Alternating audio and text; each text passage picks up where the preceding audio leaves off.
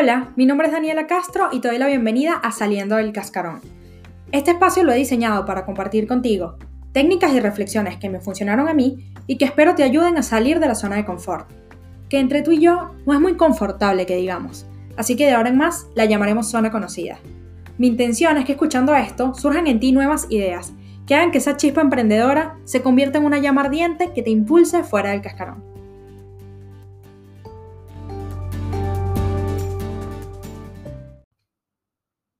Piensa en cuál es tu más reciente logro. Y quiero que te preguntes a qué se debió ese logro. Si la respuesta es otra cosa que no fueses tú, quiero darte la bienvenida a este club no tan exclusivo de los que sufrimos el síndrome del impostor. ¿Qué es el síndrome del impostor? Bueno, no sé si lo has escuchado, pero la realidad es que no es más que la incapacidad de aceptar nuestros propios logros. Y menciono que es un club no muy exclusivo porque tengo la certeza de que muchos, o mejor dicho, todos, lo hemos sufrido en algún momento y de que lo seguiremos padeciendo. De hecho, personas muy exitosas, reconocidas y talentosas también han sufrido el síndrome del impostor, eh, como Michelle Obama, Emma Watson, o Margot Robbie. Ellas han públicamente mencionado que han sido víctimas de esta vocecita saboteadora que te dice que no eres capaz de hacerlo, que no eres lo suficientemente bueno o de que no mereces eh, lograr aquello que tanto deseas. Y claramente, yo también he sido víctima del síndrome del impostor. Y en algunas ocasiones he dejado que me abrume y que nieble mis pasos a seguir. Un caso importante de esto, un ejemplo, es en la universidad, cuando decidí formar parte de un grupo de debates. Estaba participando en una competencia que me gustaba un montón, me divertía y sentía que estaba aprendiendo muchísimo, pero que a su vez el premio me parecía algo totalmente inalcanzable para mí. El premio consistía en un viaje a Suiza, todo pago, eh, donde específicamente en la ciudad de Ginebra y vas a tener la oportunidad de conocer a distintos funcionarios de organizaciones internacionales súper importantes, como la OIT, la OIM, la Organización Mundial del Comercio, y también ibas a conocer la sede de las Naciones Unidas. Era algo que me parecía espectacular, pero que me parecía sumamente soñador aspirar a eso. Eh, y tanto así que el día del debate final, cuando en el momento de la premiación mencionaron mi nombre junto con los otros ganadores, yo simplemente no lo creí. No lo creí al nivel de que tuvieron que empujarme a que fuese al podio a recibir el premio. No lo creí al nivel de que oculté a mi familia que me había ganado este premio. Algo absurdo, porque mi familia me apoya y me quiere un montón, y esto iba a llenarlos de orgullo, iba a celebrarlo conmigo, iba a ser causa de muchísima felicidad en mi familia. Pero es que sencillamente me costaba muchísimo decirlo en voz alta. No me sentía merecedora de ese premio.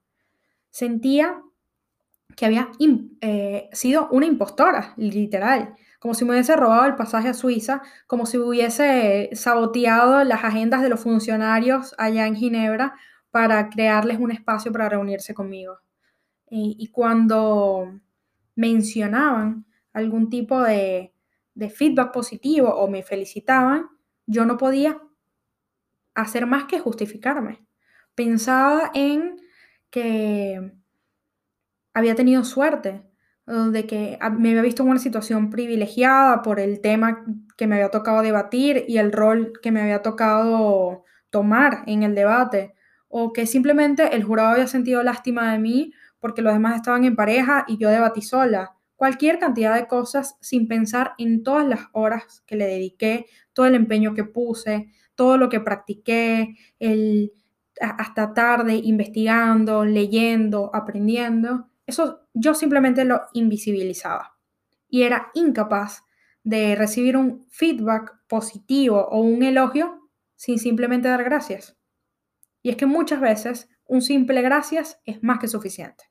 Y esa es la primera invitación que quiero hacerte hoy. Que cuando recibas un elogio, simplemente digas gracias, sin justificarnos acerca de nuestros propios éxitos. Otra cosa muy importante que te quería mencionar es que cuando sientas esta sensación abrumadora de miedo a que te descubran, a que te desenmascaren y que se den cuenta de que no eres tan bueno, eh, intentes usarlo a tu favor.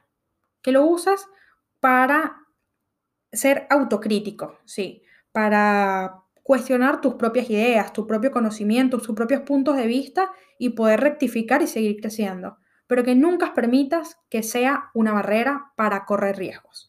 Que no permitas que imposibilite tu capacidad de innovar y de crear.